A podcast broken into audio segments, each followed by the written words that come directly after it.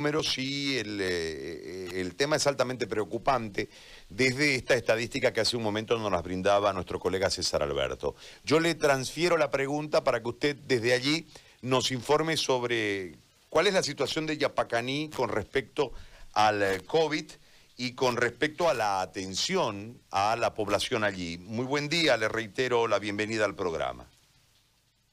Eh, muy, muy, muy buenos días y también agradecerle ¿no? por la por la preocupación y por la cobertura. Bueno, la situación en Yapacaní no es muy distinta de los otros municipios y, o del departamento de Santa Cruz.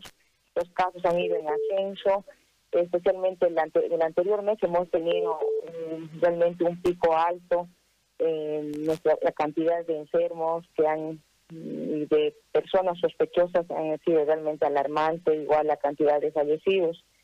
Eh, actualmente tenemos ya cerca de 400 pacientes confirmados y bueno, eh, estos pacientes eh, están llegando en, este mes porque el CIMETRO había tenido alguna, algunos, algunos problemas ¿no? al entregar los resultados.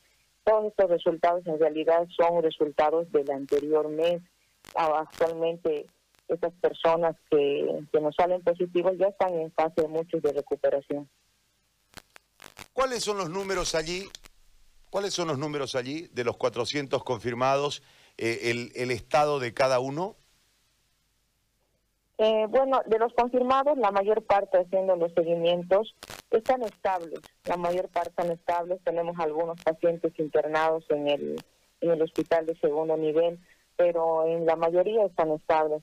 Los fallecidos son 13 fallecidos confirmados, pero tenemos muchos más que no han sido confirmados, que han quedado como sospechosos, estamos en espera de sus resultados. Y muchos otros que han fallecido en sus domicilios, eh, ellos no han acudido a ningún centro, por lo tanto no tenemos el dato de esta de estos pacientes, pero mm, haciendo un sondeo más o menos como resultado del rastrillaje, tenemos cerca más o menos de 50 pacientes eh, fallecidos. Doctora, ¿y, la infraestructura hospitalaria y el personal de salud, cómo es en, en, Yapacaní? Mm, bueno, el tema pues, de infraestructura, de recursos humanos, eh, del equipamiento, eh, casi es igual, casi que todo el sistema de salud a nivel nacional. Realmente tenemos infraestructuras precarias, tenemos dos hospitales, eh, aquí en el área urbana el hospital de primer nivel, que que no ha cambiado en nada de hace más de 10 años, una infraestructura pequeña, y una infraestructura donde ya las paredes, los techos están cayendo, y un hospital de segundo nivel igual, eh, con muchas falencias en el recurso humano, el equipamiento tampoco es el, el adecuado para un hospital de segundo nivel, muchas falencias, mucha eh, tenemos muchos problemas en el tema de espacio, por ejemplo, para poder a nuestros pacientes aislarlos. Se está haciendo grandes esfuerzos. Es más, se ha habilitado un estadio, en el estadio de, que, teníamos, un estadio, ahí para poder aislar a nuestros pacientes eh, sospechosos y positivos. Ahora, ¿cómo usted presagia lo que viene? Es decir, eh, mm. teniendo en cuenta el cuadro actual, la deficiencia histórica, el poco personal, la población poco obediente, ¿cómo presagia usted lo que viene? Mm, bueno, eh, acá en el municipio de Yapacaní creo que ya estamos llegando al, como se dice, al pico porque eh, hace, una semana atrás, hace dos semanas atrás, estábamos realmente, los hospitales estaban colapsados y hemos sentido eh, la gravedad del problema, la misma población creo que ha, está sufriendo, ha sufrido y todavía sigue sufriendo en carne propia ya los, eh, los problemas y los resultados de esta, de esta pandemia. Eh, por lo tanto, muchos, muchas de las personas están, tomando conciencia recién ahora, ¿no? Por la cantidad de fallecidos.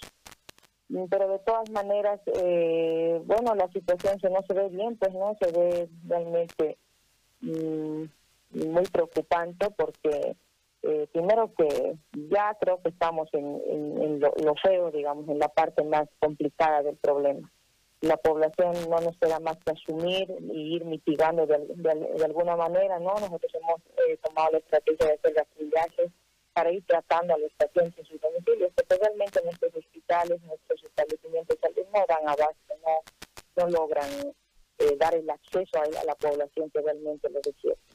Ahora, eh, ¿cómo lo hicieron el rastrillaje? ¿Qué, ¿Qué, buscaron en el rastrillaje? ¿Cómo lo desarrollaron? Mm, bueno, el, objetivo principal del rastrillaje era de poder eh, evitar, digamos, una, una, una explosión masiva de pacientes que no van a poder encontrar atención en los hospitales, porque iba a ser demasiada la cantidad, er, es, ha sido demasiada la cantidad. Entonces lo que hemos hecho es conformar brigadas, brigadas a la cabeza de un médico, personal de enfermería, y poder ir visitando casa por casa. Todo, lo, todo el personal de salud se ha movilizado, tanto en los dos distritos del área urbana, que son los más grandes de Yapataní, y han ido casa por casa, primero buscando pacientes sospechosos. Ah, y segundo, el principal objetivo era dar tratamiento temprano para que así evitar que los pacientes no se compliquen, porque la mayor parte de la población, primero por el acceso no acudían, y segundo, tenían el miedo a ir a los hospitales, había mucho temor, digamos, de la población a acudir a los hospitales. ¿Y ese tratamiento temprano, cómo, cómo, cómo era la terapéutica? ¿Cómo, cómo funcionó? Eh, bueno, al parecer, mire que ya son, va a ser una semana de, de la brigada que hemos hecho, se ha dado medicamentos casa por casa, lo básico, ¿no? Para tratar más que nada un tratamiento sintomatológico. Y bueno, hemos visto que la, la siguiente semana ya nuestros, nuestros establecimientos ya no estaban tan llenos, no había colas. Eh, entonces hemos visto que de alguna manera ha logrado, digamos, mitigar y ha logrado darle eh, la tranquilidad a las familias, porque ya tenían el tratamiento, aparte nuestro personal sigue haciendo el seguimiento.